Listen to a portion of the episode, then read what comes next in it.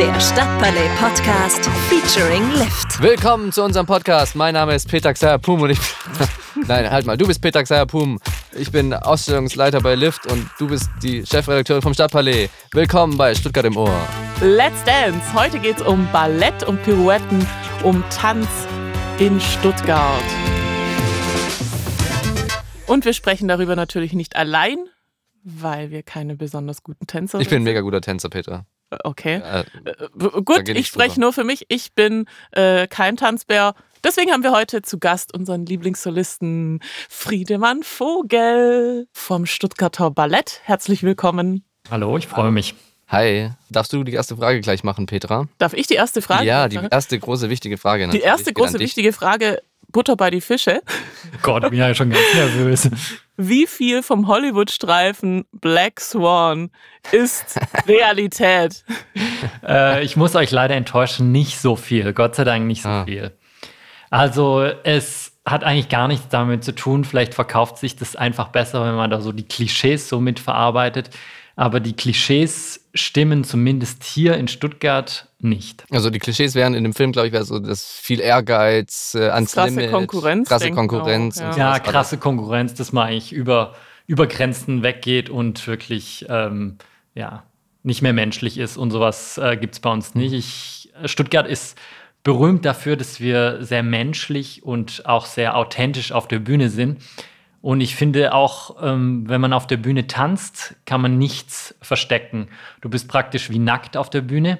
Und äh, du siehst letztendlich dann, besonders wenn ich dann so ein abendfüllendes Ballett tanze, erkennt man dann auch schon den Charakter von dem Menschen. Ja, wenn du gerade so hervorhebst, dass Stuttgart da so positiv hervorsticht, gibt es da, ich meine, du tanzt überall auf der Welt, gibt es auf der Welt noch andere Ballettmetropolen, wo es äh, tatsächlich äh, hart hergeht hinter den Kulissen? Ähm, das hat schon von, von Land zu Land gibt es schon Unterschiede, aber so jetzt wie das Black Swan so ver, vermittelt wird, ähm, das habe ich persönlich noch nicht erlebt. Na, das ist ja gut. Ich habe jetzt auch, äh, gerade habe ich schon erwähnt dass ich äh, so eine, eine Doku gesehen habe gestern über das Stuttgarter Ballett, so mal als Vorbereitung. Ähm, und da kam auch immer wieder vor, und das hast du jetzt auch gerade gesagt, dass, äh, dass es ja wie so eine Familie ist. Ne? Also äh, gerade die, die John Granco Schule in Stuttgart, ähm, dass man da irgendwie, das ist ja auch, das sind ja viele Generationen sozusagen beteiligt, die schon ganz lang dabei sind auch. Ähm, ist das, wie du gerade gesagt hast, ist das sowas ganz familiäres Ballett auch oder ist das mehr so wie so ein, äh, ein Business und äh, sehr kühl und man arbeitet professionell miteinander, aber man hat sonst nicht viel miteinander zu tun? Nee, dadurch, dass wir auch keine Sprachbarrieren haben, dadurch, dass wir mit unserem Körper sprechen, ähm, ist egal, wo ich tanze, komme ich ganz schnell in die sogenannte Ballettfamilie rein. Also wenn ich jetzt irgendwo ankomme, sagen wir mal, ich komme jetzt in, in Moskau an und ich kenne niemanden dort und dann habe ich den ganzen Tag Probe dort, ähm, bin ich abends sicherlich nicht alleine, sondern da sagen die bestimmt, ah, komm doch heute zum Essen oder komm, wir gehen morgen irgendwas machen. Also es ist dadurch, dass wir halt körperlich auch so nah ähm, und eng zusammenarbeiten, ähm, kann man das mit keinem anderen Beruf vergleichen. Letzte Woche war ja ähm, Internationaler Tag des Tanzes, glaube ich. Und da warst du ja auch sozusagen Botschafter. Ähm, und da hast du ja in diesem kleinen Video genau diese Sachen nochmal gesagt, ne? dass, es, äh, dass es so eine besondere Herausforderung gerade ist für den Tanz, der ja so extrem ähm, physisches und körperliches ähm, ja, äh, ein Beruf ist und auch äh, davon lebt, äh, dass da Zuschauer eng aneinander sitzen in diesem großen Raum und auf der Bühne was ist. Man spürt ja sozusagen auch, auch über diese fünf Meter Distanz oder so, ähm, die man zum Publikum hat oder die zehn Meter, so, so eine körperliche Nähe äh, und Verbundenheit. Und das ähm, fehlt euch ja bestimmt viel mehr in eurem Beruf als andere. Ich meine, Musikern geht es bestimmt auch ähnlich, klar, die brauchen auch dieses Publikum. Aber wie sehr brauchen auch, äh, äh, braucht ihr im Ballett das Publikum im Haus? Ja, dafür machen wir es ja. Wir machen es ja nicht zu Hause für uns alleine, sondern wir möchten ja damit was aussagen. Wir möchten ja damit auch was bewegen. Wir möchten Menschen damit inspirieren. Und ähm, wenn halt kein Publikum da ist, dann fehlt einfach die wichtigste Komponente. Wir wollen nochmal einordnen. Ähm, in unserem Podcast geht es ja immer so ein bisschen, was, äh, was macht Stuttgart aus oder was ist in Stuttgart anders als in anderen Städten oder was macht Stuttgart besonders. Das Stuttgarter Ballett ist ja wirklich, ähm, ich habe im Vorgespräch mit der Petra immer überlegt, wie kann ich das vergleichen? Ich muss irgendwie, ich muss einen Fußballvergleich machen, da versteht es jeder. Das ist irgendwie, das ist in der Champions League oder wie kann man das einordnen? Und in dem Film wurde ja auch immer wieder gesagt, ähm, Paris, London, äh, Moskau, äh, New York und Stuttgart. Das ist sozusagen ein Ranking. Also da ist, man gehört hier in Stuttgart schon zu der Elite des ähm, Balletts weltweit. Ist das richtig? Ja, also Stuttgart ist schon eine Metropole. Im Ballett. Im Ballett. Zum, zumindest im Ballett. Zumindest im Ballett. Das hängt nicht nur mit Stuttgart an Stuttgart, sondern das hat schon auch was mit dem Publikum zu tun, das uns über so viele Jahre einfach treu zur Seite steht und uns auch wirklich unterstützt. Mhm. Und jetzt auch mit der, also unterstützt auch nicht nur das Publikum, sondern ja auch ähm, wahrscheinlich auch die Stadt und das Land, äh, muss man natürlich auch mal sagen. Und jetzt auch gerade, wenn ich mir diesen neuen äh, John Granko-Schulenbau anschaue, der ist ja auch äh, sehr imposant und der zeigt ja auch so ein Commitment, sage ich mal, ähm, diesen Standort äh, zu halten und zukunftsfähig zu machen ne, als, als Ballettschule. Ja, das ist, äh, das ist ein ganz tolles Gebäude geworden und äh, ich finde, es passt sich super auch in die, ins Stadtbild ein. Und äh, ja, wie du gesagt hast, es ist ein prägnantes Bauwerk, was man sofort erkennt und dass das jetzt ähm, die, unsere Ballettschule ist, also praktisch die Zukunftsschmiede, ist, äh, ist was ganz Tolles für Stuttgart, finde ich. Aber apropos Zukunftsschmiede, woran erkennt man schon äh, bei kleinen Kids, äh, dass da Talent vorhanden ist? dass da aus dem mal äh, ein Star-Tänzer oder Tänzerin wird? Also zum Großteil ist es einfach die Leidenschaft, die da sein muss. Also der Drang, sich zu bewegen, der Drang einfach da ist, ähm, zu tanzen. Wenn Musik an, an ist, dass dann sich das Kind anfängt zu bewegen. Das ist die Hauptvoraussetzung und die Grundvoraussetzung. Natürlich gibt es ganz viele verschiedene Sachen, die dann bei einem klassischen Balletttänzer dazukommen. Da müssen dann die, äh, die Hüftausdrehung, dann müssen die Füße stimmen, dann dürfen die Knie, also es dürfen keine O-Beine sein und so weiter. Da gibt es verschiedene äh, Kriterien, die stimmen müssen. Mhm. Aber ähm, wenn der Wille da ist und wirklich die Leidenschaft da ist, kann man auch über paar, über ein O-Bein oder so drüber hinwegsehen. Und es ähm, man kann auch an vielen Sachen arbeiten, dass dann praktisch sich der Körper auch, wir fangen ja mit jungen Jahren an, uns zu formen.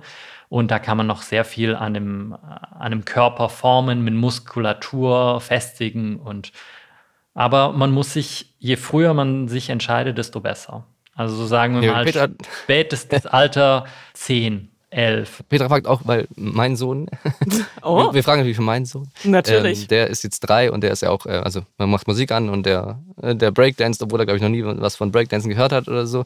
Die Frage ist, ist es was, wo du sagst, das muss man einfach unbedingt wollen und vom Kind aus, das ist nichts was, wo man, wo man sagen kann, das probiere ich jetzt mit meinem Sohn halt mal aus, äh, der tanzt ab und zu mal ganz gerne, der soll mal Ballettprofi werden, so nebenher, sondern das ist schon was, muss es wohl überlegt sein. Die Eltern müssen sich, glaube ich, gar nichts überlegen. Das kommt wirklich vom Kind.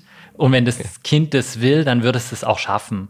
Aber es gibt natürlich schon auch äh, Momente vielleicht in so einem, in einer Ausbildung, wo dann das Kind dann doch sieht, okay, das hat ja wirklich, man muss wirklich jeden Tag drei Stunden trainieren und das nebenher zum Gymnasium oder zu jeder anderen äh, Schule auch.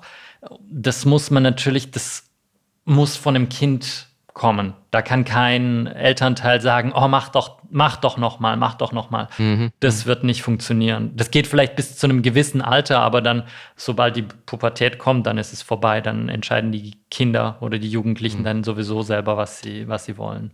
Wann hast du denn angefangen zu tanzen? Ähm, so auch äh, wie dein Sohn, so mit drei, vier ungefähr, auch Bewegung. Und mein großer Bruder war Tänzer, der ist ähm, elf Jahre älter wie ich. Und von daher war für mich, obwohl ich ja ein Junge bin und es jetzt nicht selbstverständlich ist, Ballett zu machen, für mich das Alltäglichste. Ich werde Tänzer. Von daher habe ich sehr früh angefangen. Meine Eltern haben so ein bisschen gebremst, weil sie wussten, dass es schon ein äh, sehr harter Weg ist und man muss sich wirklich früh entscheiden, ähm, das dann auch zu machen und haben dann gesagt, ja, fang mal an in so einer Privatballettschule in Tübingen. Ich bin, bin nicht in Stuttgart äh, aufgewachsen, sondern äh, in der Nähe von Tübingen. Dann war ich in so einer kleinen Privatballettschule in Tübingen. Aber äh, man konnte mich nicht bremsen. Mein Wunsch war unbedingt auf die John Krenko Schule und unbedingt jeden Tag äh, Training zu machen. Und ja, ohne Leidenschaft funktioniert es äh, nicht. Es ist, glaube ich, genau 60 Jahre her, dass äh, John Cranko seine Stelle als Ballettdirektor hier in Stuttgart angetreten hat. Wie ist es äh, in, sag mal, in so einer Tradition oder in so Fußstapfen zu treten, immer wieder auch damit verglichen zu werden, was damals getanzt wurde und kann das das immer noch mithalten und ähm, wie schafft man das, trotzdem nach 60 Jahren immer noch Weltspitze zu bleiben? Ja, da wurden die Weichen, da wurden die Weichen gestellt. Vorher war Stuttgart eine, eine Stadt, die niemand mit Ballett irgendwie verbunden hätte, mhm. sondern da war einfach Paris, Moskau, New York. Und plötzlich kam Krenko nach Stuttgart und plötzlich wurden die Weichen gestellt und alles, was wichtig in der Ballettwelt war und ist, ist irgendwie durch Stuttgart durchgekommen und hat irgendwas in Stuttgart gemacht und irgendwie mhm. war auch immer diese Produktionen, die dann hier passiert sind, sehr erfolgreich. Also es hat schon irgendwie, es hat einfach ein gutes Flair hier und ähm, deshalb ist Stuttgart zu dieser Metropole geworden durch John Krenko. Hm. Und es ähm, hält bis heute an. Kann man für dich sagen, dass ein Höhepunkt war, diese, diese Hauptrolle sozusagen im Onyegi, was ja auch ein Stück ist, das John Granko ähm, ähm, sag ich mal, erfunden hat, er konzipiert hat. Erfunden? Äh, ja, erfunden hat. Ja, also, er erfunden die, hatte die, die Geschichte nicht, aber das Ballett hat er. Ja, genau, das die, er Choreografie und so weiter. Mhm. Und äh, genau, das ist ja auch sozusagen, da schließt sich der Kreis zu John Granko in den 60 hat angefangen, 68 ist äh, die John Granko Schule sozusagen Stuttgart nach New York und äh, was sagt man, das Wunder von Stuttgart oder das Ballettwunder nennt man das ja, weil es wirklich äh, total gut ankam und plötzlich war Stuttgart auf der Landkarte und ähm, hat zu den ganz Großen gehört.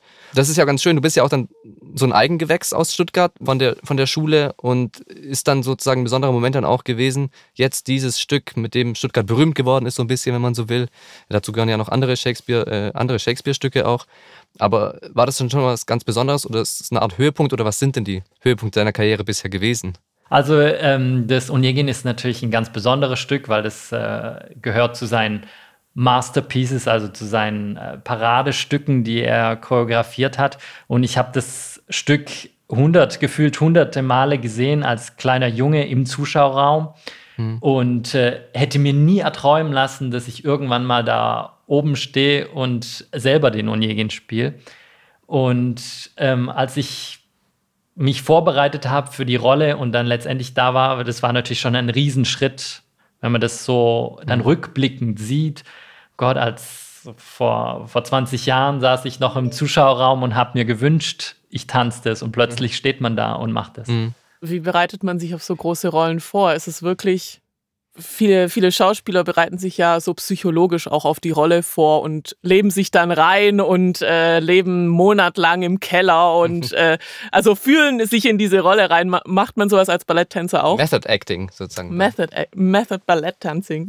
Ja, man geht schon, man taucht schon in die Rolle ein und je nachdem, was für eine Rolle man auch äh, gerade erarbeitet, sind dann das auch auch dann privat schwierigere Prozesse, wenn man jetzt in irgendwelche Sachen wie zum Beispiel Meierling, Kronprinz Rudolf, der ein unheimliches, äh, verstricktes ähm, Gefühlsdrama in seinem Leben durchlebt hat. Ähm, das nimmt man natürlich dann schon nach Hause, wenn man acht Stunden an was arbeitet und acht Stunden äh, irgendwie so den Kern in sich selber sucht, ähm, kann man dann natürlich um 19 Uhr das nicht ausschalten, sondern man nimmt es dann natürlich schon irgendwie mit nach Hause und ähm, verarbeitet es dann auch schon noch weiter. Aber das ist jetzt so, dass ich dann irgendwie im Keller lebe oder so. Das habe ich jetzt noch nicht ähm, durchmachen müssen. Aber es sind schon Prozesse. Es ist wie so eine Art Informationspool, den man sich zu, zusammenstellt, dass man so viele Informationen bekommt, die einem einfach weiterhelfen, die Rolle dann auf der Bühne so authentisch wie möglich zu verkörpern. Ohne dass man was schauspielern muss, sondern man muss die Rolle in sich selber finden dass man die dann authentisch, ähm, wenn der Vorhang hochgeht, ähm, rüber, rüberbringt, weil das ist eine Live-Vorstellung, das ist nicht wie bei einem Film, wo man die Szene x-mal wiederholen kann, sondern der Vorhang geht mhm. auf und dann gibt es viele Charaktere, die interagieren zusammen und man muss sich wirklich auch auf sein Gegenüber einlassen und warten, was kommt und dann darauf antworten aber natürlich in dem Rahmen, dass man die Schritte, die vorgegeben sind, weiter zur Musik tanzen kann. Und das ist dann die Herausforderung am Schluss. Du bist ja auch international total viel unterwegs, also nicht nur in, in, Deutschland. Ich habe das, wenn ich das richtig verstehe, das ist, werden sozusagen ähm, Tänzer gehen auch immer wieder, machen immer wie so Gastauftritte oder so in anderen äh, äh, Städten und an anderen Ballettzentren. Du hast jetzt ganz viel gesehen. Gibt es auch sowas wie wie einen aktuellen Trend oder irgendeine Richtung, in die sich Ballett entwickelt? Was irgendwie, äh, erfindet sich Ballett auch neu ständig? Ähm, in welche Richtung ist Ballett global auch unterwegs oder auch in Stuttgart? So die Balance zwischen der Tradition bewahren, dass man die ähm, Klassiker weiter beibehält und die ähm, weiter pflegt, das heißt von Dornröschen und Schwanensee, dass man die weiterhin pflegt, aber dann natürlich hat der Körper ähm, verschiedene Bewegungssprachen und es kann bis ganz zeitgenössisch bis fast Tanztheater, wo dann wirklich alles äh, fast nur theatralisch abläuft und dann ganz wenig noch mit, mit äh, Bewegung zu tun hat, sondern mehr mit irgendwelchen, auch mit Bildern, die mehr sprechen. Mhm. Ähm, also da sind keine Grenzen gesetzt und äh, es gibt tausende von Bewegungssprachen und es ist praktisch so, erfindet sich praktisch ähm, der Tänzer immer wieder neu. Ist es dann auch so, dass Ballett äh, sozusagen ähm, nicht aufpassen, vielleicht aufpassen muss auch, dass es sozusagen, wo es dann immer in Modern Dance rüberrutscht oder in andere Tanz äh, sozusagen Stile und ähm, es ist eine Herausforderung immer zu sagen, ja, was sind wir eigentlich, was ist, was, was ist Ballett eigentlich, was macht uns eigentlich aus und inwieweit müssen wir aber auch sozusagen äh, vielleicht ein, ich weiß jetzt nicht, ob es wirklich ein Wunsch von einem jüngeren Publikum ist, aber äh, ein neues Publikum erreichen mit, äh, mit Sachen, die noch nie gesehen waren oder sowas. Ähm, ist das diese Herausforderung, von der du auch sprichst? Weil ich habe jetzt auch überlegt, ob es äh, ja, im Museum ähm, ist ja so, dass es ein Trend ist schon seit Jahren.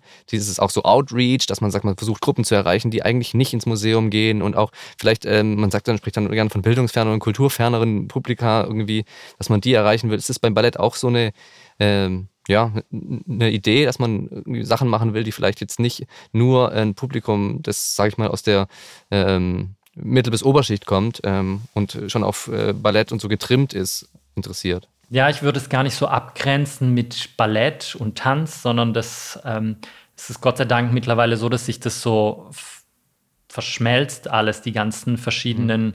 Tanzformen und das, ähm, ich tanze einen Abend äh, in einem weißen äh, Prinzenkostüm und am nächsten Tag tanze ich barfuß in einem indisch langen Rock und mache irgendeinen äh, zu Trommelmusik ähm, irgendein anderes Stück. Und das ist die Herausforderung eher für den Körper. Und da gibt es für alle Publikumsrichtungen ist dann auch irgendwas dabei. Aber natürlich, was du sagst, natürlich muss man rausgehen, man muss ähm, Schulen dazu animieren, dass sie kommen und sich eine Vorstellung anschauen, weil sobald man mal in dem Theater sitzt und sieht und es live mitbekommt, dann ist es ein ganz anderes Gefühl, wenn man das auf einem Bildschirm macht. Mhm. Wie schwierig ist es denn gerade aktuell noch, ähm, Avantgarde zu sein? Ich weiß es nicht. Also ich habe irgendwie nicht so ein Problem mit Avantgarde zu sein oder nicht. Das, ähm, das muss man sich vorstellen wie, wie bei einem Schauspieler auch. Du hast verschiedene Rollen und du tanzt und ähm, du möchtest was aussagen mit dem, was du machst. Und ähm, muss sich gar nicht so viel über das Avantgarde so äh, irgendwie den Kopf zerbrechen. Man muss einfach vorangehen und äh, muss offen sein für Neues und äh, sich neu erfinden und dann kommt schon alles von ganz allein. Ich glaube, wenn man, sobald man nach Avantgarde was strebt, ist man schon wieder out. Und wie ist denn das jetzt, wenn du, ähm, weil du so viele Karrierehöhepunkte schon hattest, ähm, ist für dich auch, also was sind noch so Sachen, die noch ausstehen, wo du sagst, die willst du noch unbedingt als Tänzer erreichen, aber gibt es vielleicht auch schon für dich im Kopf so eine Planung, was ist nach der äh, reinen Tanzkarriere sozusagen geplant, in Richtung, weil ich hatte das Gefühl, viele Direktoren und Leiter später von den äh, Ballettschulen sind alles Leute, die früher mal getanzt haben und äh, die großen Rollen hatten. Ist bei dir auch das so ein, ein sozusagen Karrierewunsch, auf der Bühne stehen? Also ich werde auf alle Fälle dem Ballett oder dem Tanz äh, treu bleiben und sicherlich im im Metier weiterhin arbeiten, weil es gibt auch viele Tänzer, die dann aufhören nach ihrer Karriere und was völlig anderes machen, von, mhm. was weiß ich, Physiotherapeut oder machen irgend noch eine andere Ausbildung. Aber das ist bei mir auf keinen Fall der Fall, weil ich möchte, das ist das, was ich liebe, das ist, was ich kann, das, wo ich mich mit auskenne. Und ähm, da werde ich auch weiterhin im Metier bleiben. Was danach kommt, das wird sich ergeben. Natürlich würde ich schon gerne meine Visionen weitergeben und ähm, auch mich darum kümmern, dass so, sozusagen, was wir vorher gesagt haben, ähm, junges Publikum angesprochen wird und mhm. ähm, dass das einfach vorangeht und einfach ähm, ja, Konzepte entwickeln, wie man, äh, wie man an ein neues Publikum auch rankommt. Ist denn eigentlich ein guter Tänzer automatisch ein guter Choreograf? nee, das gar nicht. Also äh, ich habe Ähm, jetzt in der, in der Corona-Zeit habe ich das erste Mal choreografiert. Also es ist nicht so, dass ein Tänzer automatisch auch choreografiert. Äh, ich habe immer gesagt, oh, das liegt mir gar nicht, aber ähm, wie so vieles, diese Pandemie irgendwie hat auch in mir Sachen verändert und gesagt, komm, ich mach's jetzt. Ich habe Lust, einfach irgendwas zu machen, selber, was ich selber fühle, was ich erlebt habe, was, was mich bewegt hat, das einfach mhm. zu, zu vertanzen sozusagen. Mhm. Ähm, aber das hat nichts, äh, du kannst ein ganz toller Tänzer sein und ein furchtbarer Choreograf. Oder auch. Andersrum auch? Andersrum bestimmt auch, ja, klar. Sehr gut. Peter, hast du noch was? Ich, ich habe tatsächlich noch eine Frage und zwar eine pandemiespezifische Frage. Ja. Also ich habe es jetzt von äh, ein paar Leuten, Tänzern und auch gehört, dass gerade wegen der Corona-Zeit Pärchen zum Beispiel sehr gefragt sind, weil die zusammen proben, tanzen und so weiter können. Ist da was dran? Ja, wir hatten also äh, so letztes Jahr im September, so als wir dann mit kleinem Publikum tanzen durften, aber selber mit Abstand. Ähm, unter uns, also in, in der Company, äh, durften nur Haushalte zusammen tanzen. Und somit durften dann nur die Haushalte zusammen tanzen. Und ähm, also ich habe keinen Haushalt bei mir hier in der Company. Deswegen war ich meistens alleine unterwegs. Also alle, die keinen Haushalt mit äh, dabei hatten, mussten alle anderthalb Meter Abstand zur nächsten. Aber das hat sich jetzt Gott sei Dank verändert. Also wir haben jetzt so eine Teststrategie im, im Theater. Wir werden zweimal alle zwei Tage getestet. Und jetzt dürfen wir uns auch ähm, wieder anfassen. Peter, hast du überlegt, ob es vielleicht sozusagen jetzt so eine neue Art von, äh, äh von, äh, von Tanzstil entwickelt hat, sich in der Pandemie oder so, der jetzt besonders auf äh, kleine Gruppen äh, spezialisiert ist, weil die sich weiter. Ja, oder ob es dann, ob es dann so Tänzerinnen-WGs gibt oder so, sowas. Ja. Ähm, dass ja, ich, Leute einfach. Ja, das gab es auch. Also ähm, da wurden dann extra Stücke auch choreografiert für das, ähm, wo dann der Abstand ähm, gewahrt werden konnte. Und da gab es mhm. wirklich auch dann so plötzlich, wo mal drei Mädchen zusammengetanzt haben, die eine WG zusammen haben. Ja, ah, okay. Das siehst du, ja. lag ich gar nicht so falsch. Ich stelle mir das aber ganz kompliziert vor. Wie probt man denn, also wie du sagst, ist ja mittlerweile nicht mehr so, aber wie probt man denn, wenn man wenn wirklich Lockdown ist und man äh, von zu Hause aus äh, arbeiten, üben, ja, das war via Zoom. Das war ganz furchtbar, ja. Via Zoom und ähm, wie man merkt, ist ja die Verbindung nicht ganz so ähm, eins zu eins. Das heißt, dann mhm. gibt es einen Pianist, der dann auch mitspielt und einen Ballettmeister, der dann das Training gibt und dann sind äh, 60 Tänzer zugeschaltet. Und ähm, dann kommt die Musik eine Sekunde verzögert und dann ist man natürlich bei sich zu Hause und ähm, ja, springt dann den Nachbarn oben auf den Kopf rum. Also das, äh, das funktioniert einfach nicht. Das geht nicht. Also das, so kann ich ein professionelle, meine professionelle Arbeit nicht ausüben. Mhm. Also das hat man probiert am Anfang, aber das, ähm, also ich kann es nicht nochmal machen. Also da mache ich es lieber hm. nicht. Hast du denn gemerkt, ähm, weiß ich nicht, ich, ich gehe davon aus, ähm, dass wenn man länger eine Pause macht, dass der Körper auch schnell sich Muskeln zurückbilden, sich Sehnen zurückbilden, hast du gemerkt, dass du äh, dich wieder warm tanzen musstest, sobald du wieder richtig durftest? Klar, das merken wir immer bis jetzt noch.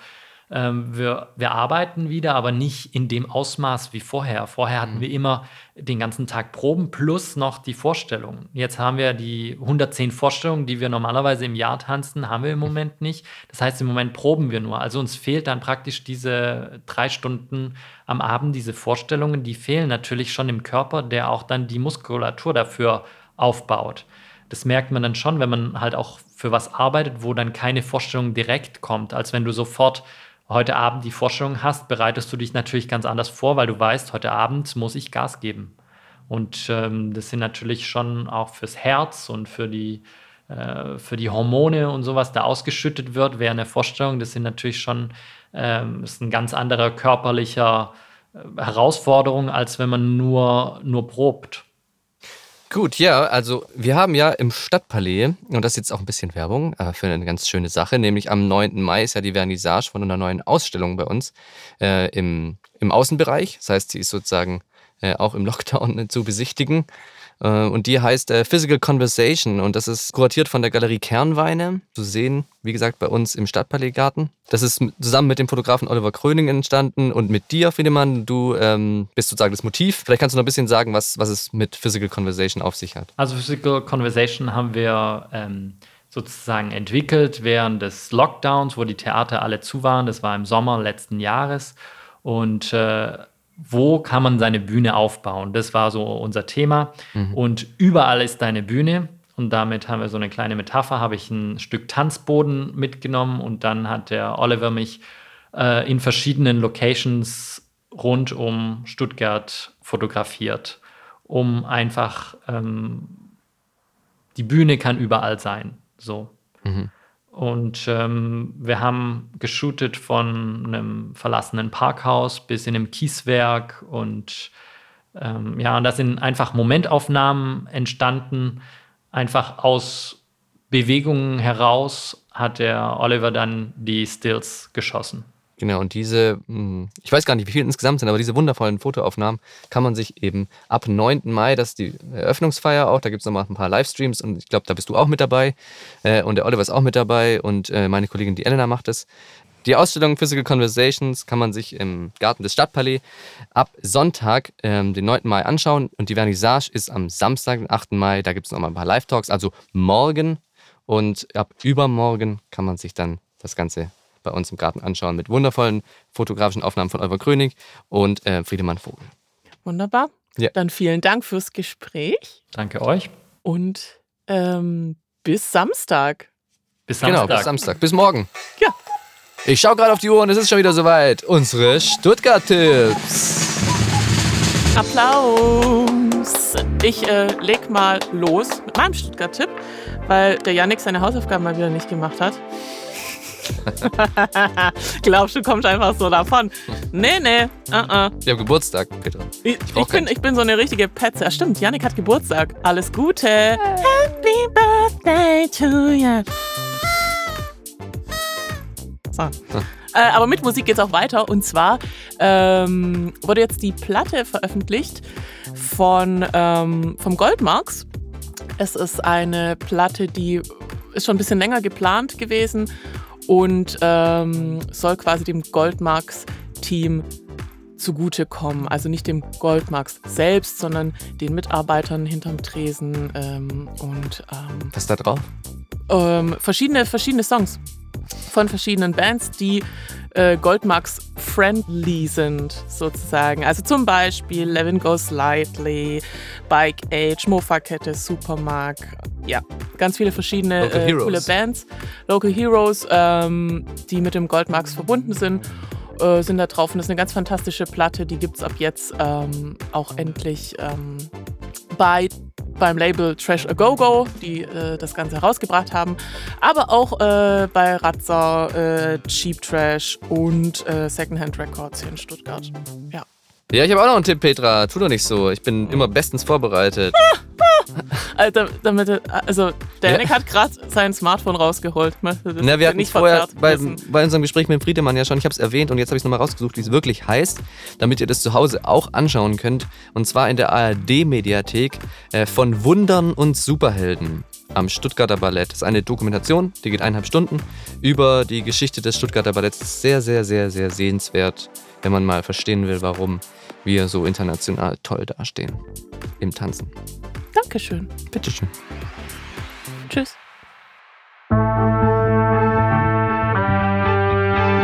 Stuttgart im Ohr, der Stadtpalais-Podcast featuring Lift. Ich, ich habe tatsächlich noch eine Frage und zwar Pandemie, eine Pandemie, mein Gott, eine Pandemie. Ciao, Kakao.